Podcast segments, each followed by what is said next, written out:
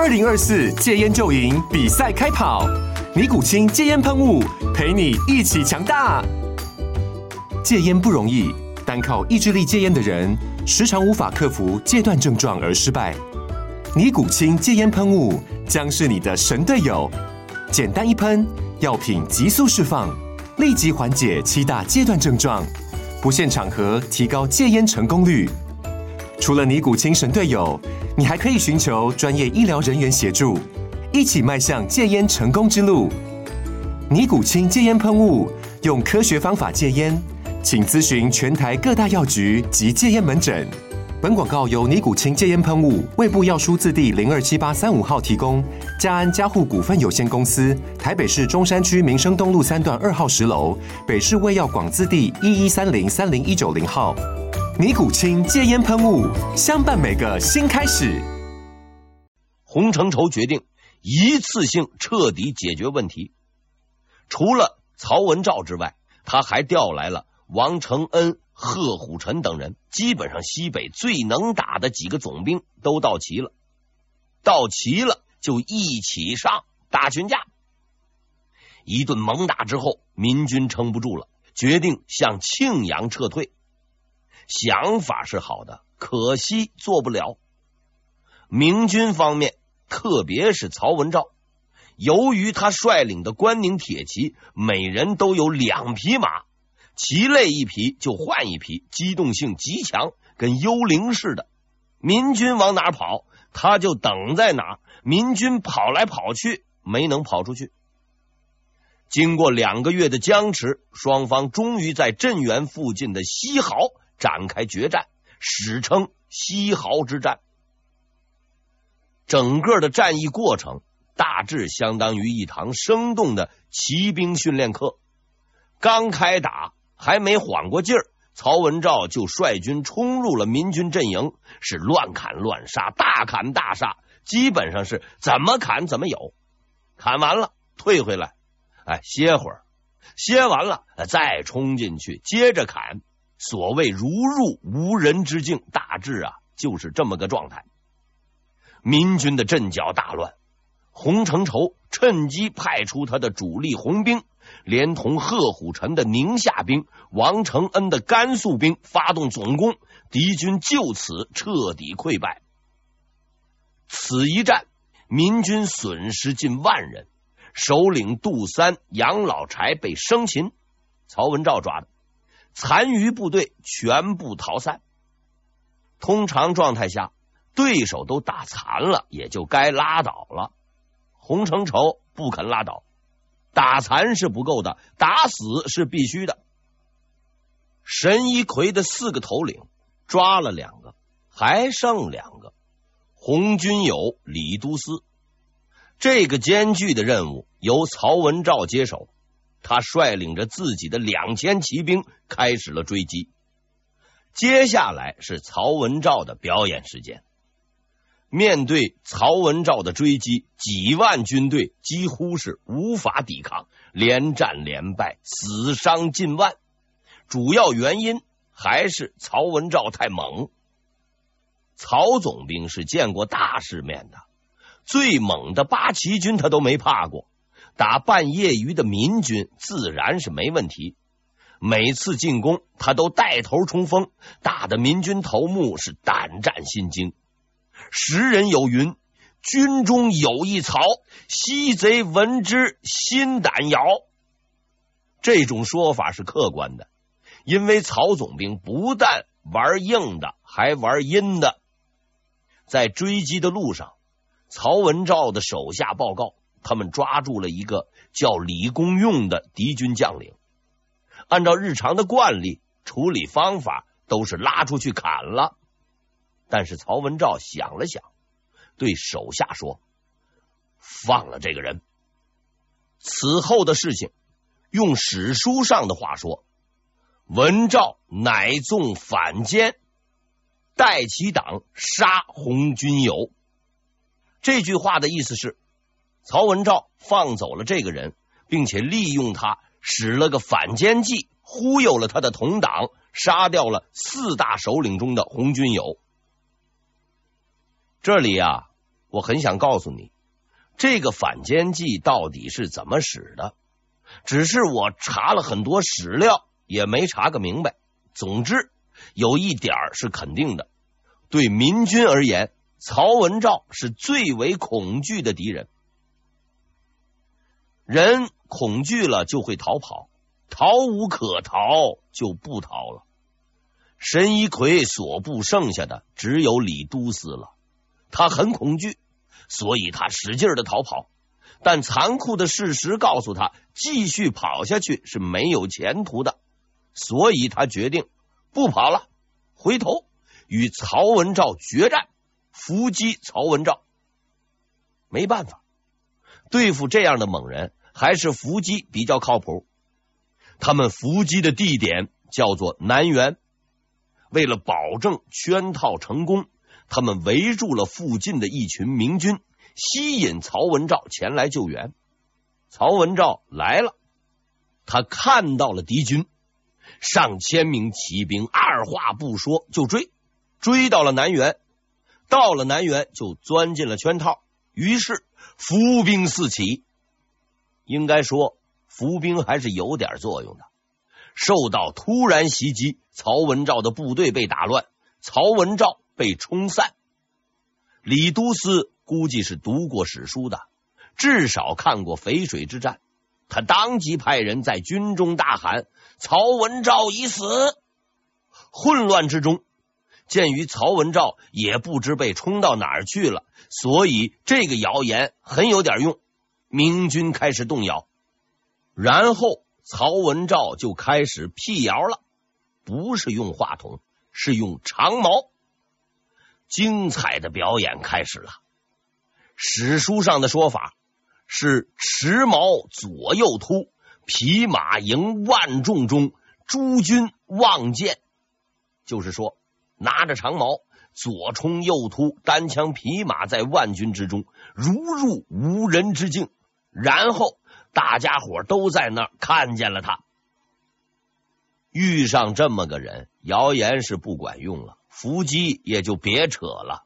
所以最后的结果只能是大败，僵尸必也。数过来，这应该是民军的第二次大败了。但是对于洪承畴和曹文照而言，还没完。残余部队的残余继续逃跑，曹文照继续追击，然后是大败复大败，又复大败，一路追到平凉。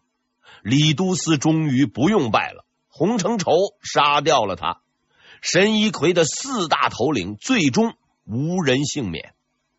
到了这个份上，曹总兵还没消停，他继续追击溃散的民军，竟然一直追到了甘肃宁夏。至此，神一奎的势力彻底退出了历史舞台，西北之内，民军所剩无几。王左贵、王家印、神一奎，崇祯元年的三大民军领袖就此结束他们的戏份。在这个舞台上，他们注定只是个配角。配角死光了，但是龙套并没有死，因为活不下去的人终究还是活不下去。王左贵、王家印、神一奎的残部。以及更多无法活下去的人，为了生存，又开始了战斗。鉴于陕西、甘肃打得太狠，他们跑到了山西。虽说民军是半业余组织，但吃了这么大的亏，总结总结经验是应该的。于是，在王家印部将王自用的号召下，所有剩下来的民军领袖集聚在一块儿，开了个会。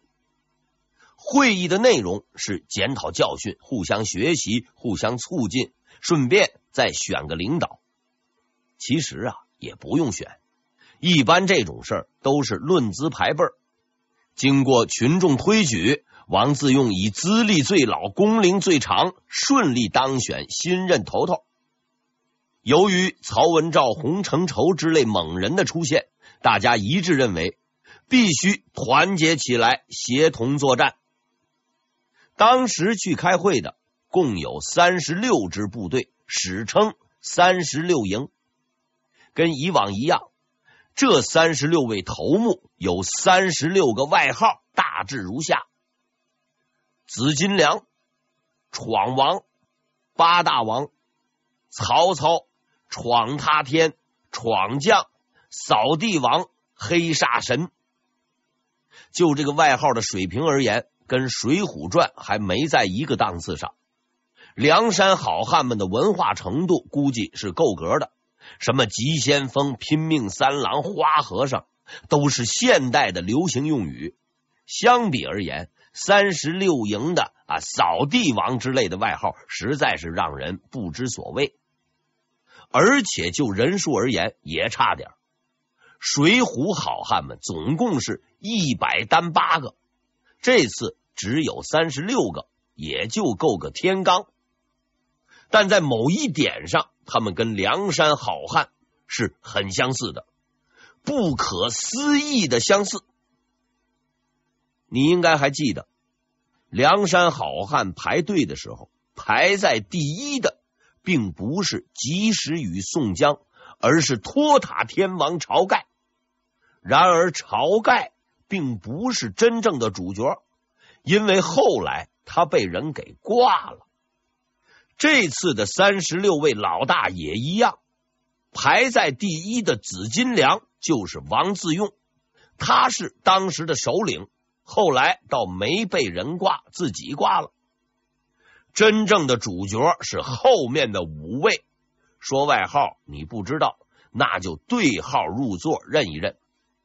闯王高迎祥，八大王张献忠，曹操罗汝才，闯他天刘国能，最后是最牛的一位闯将李自成。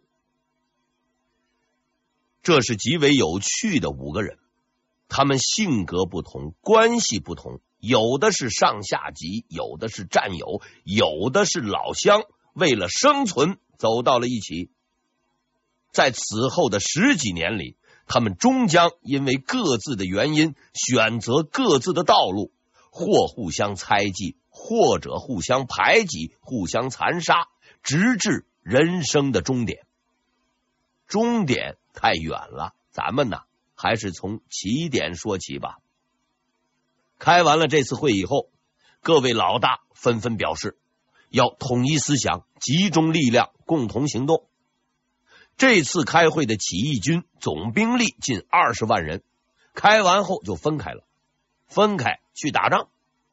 他们兵分几路，开始向山西各地进军。崇祯得知以后，立即下令山西巡抚全力围剿。当时的山西巡抚是个水货。这位仁兄对搬救兵倒是很有一套。听说敌人来了，马上四处拉人，陕西、甘肃、宁夏的兵都被他拉了过来，光是总兵就有三个。但是这个人呢，有个毛病，喜欢排兵布阵。他把人啊是调来调去，指挥的是乱七八糟，还没等布出个形状。几路民军已经连续攻克多地，闹得是天翻地覆。于是崇祯恼火了，他决定换人，换一个能让这三十六位首领做噩梦的人——曹文照。曹文照算是出头了，原先在辽东系，也就是个游击，荣归故里后，短短一年的时间就升了副总兵，现在。是总兵，山西总兵大致相当于军区司令员，但是崇祯的意思，这个总兵大致相当于总司令，因为根据命令，所有追剿军队都要服从曹文照的指挥。对于这个安排，三十六位头头是有准备的，他们决定以太原一带为基地，协同合作。集中优势兵力击溃曹文照。崇祯六年，曹文照正式上任，积极备战，准备进攻。大战即将开幕，但是在开幕之前，这场戏里边又挤进来一个人。对于这个人，曹文照是比较熟悉的，因为在到西北之前，他经常见到这个人。此人之所以上场，是被崇祯临时硬给塞进来的。一般说来，但凡在历史舞台上混的，除个别猛人外，比如说朱元璋，艺术生涯都是比较短，混个几年就得下场。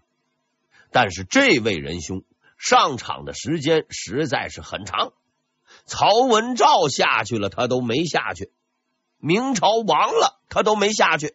直到死在戏场上，都是主角。隆重介绍一下，他就是第三个猛人左良玉。就这个知名度而言，左良玉是比较高的。在很大程度上，他要感谢孔尚任，因为这位仁兄把他写进了自己的戏里头。桃花扇虽然不是啥正面角色。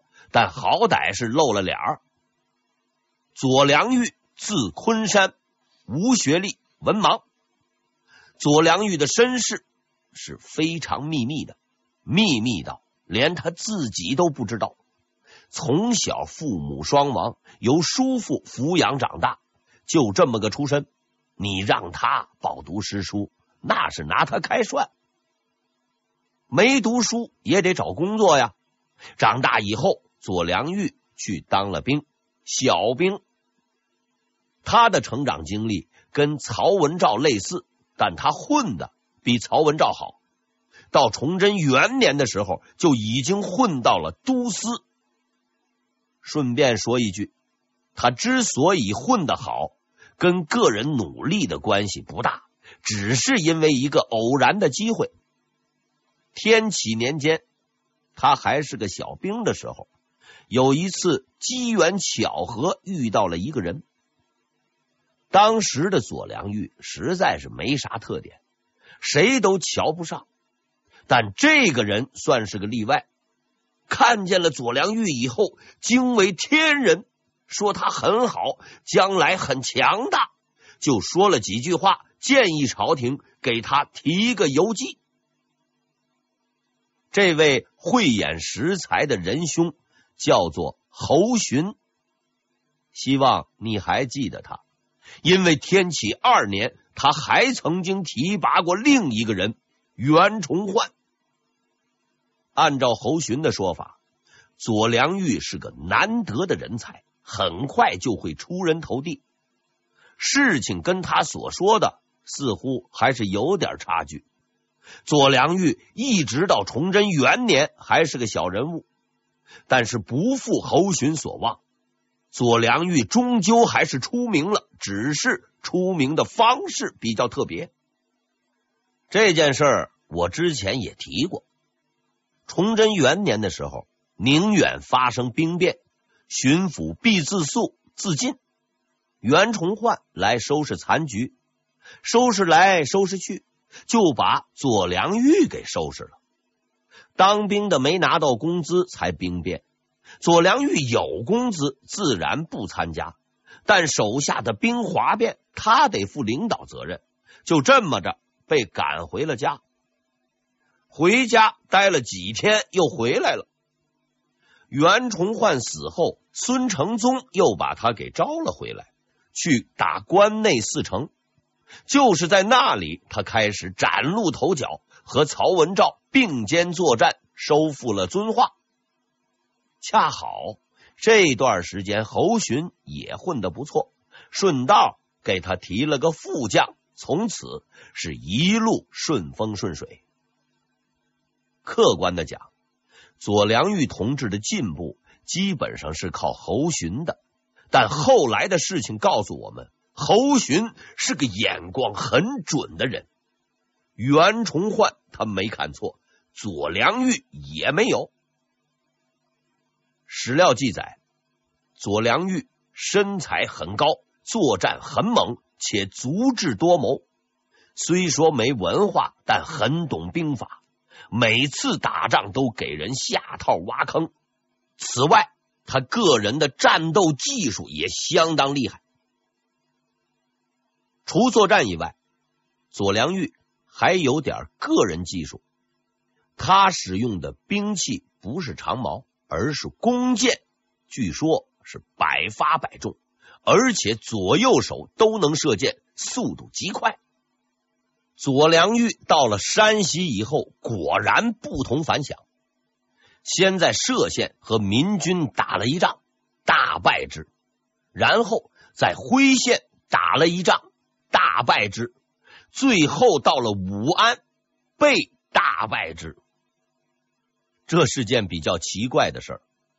当时左良玉的手下有七八千人，竟然被农民军全歼。他自己带着几个手下，好不容易才跑回来，实在是很没有名将风采。不过不要紧，就算是名将，也有发挥失常的时候。何况还有个不会发挥失常的名将。对于崇祯皇帝的器重和特别任命，曹文照很感动。猛人被感动，反映在行动上就是猛打猛杀。崇祯六年二月，曹文照开始攻击。他追击的敌人有二十万，而他的兵力是三千人。不用怀疑，你没有听错，这就是曹文照所有且仅有的兵力。他的追击之旅第一站是霍州，在这里他遇上了自己的第一个对手上天龙。尚天龙究竟是谁？就别问了。我只知道他是死在曹文照手下的第一个首领。尚天龙的手下有上万人，摆好了阵势，曹文照率军冲锋。尚天龙抵抗的时间，也就是那一冲的瞬间，一冲就垮，垮的实在是太快。所以头头也没来得及跑，就被曹文照杀了。曹文照的第二站是盂县，盂县离太原没多远，在这里等待着他的是混世王。混世王这个外号是很有点哲学意味的，毕竟在世上也就是个混。但是曹文照用实际行动生动的告诉他。混是容易的，混成王是很难的。双方在盂县相遇，混世王的兵力大致是曹文照的六倍，六倍、六十倍都没用。曹文照毫不费力就击溃了混世王。混世王想跑，没跑掉，被曹文照斩杀。当时的太原算是民军的天下。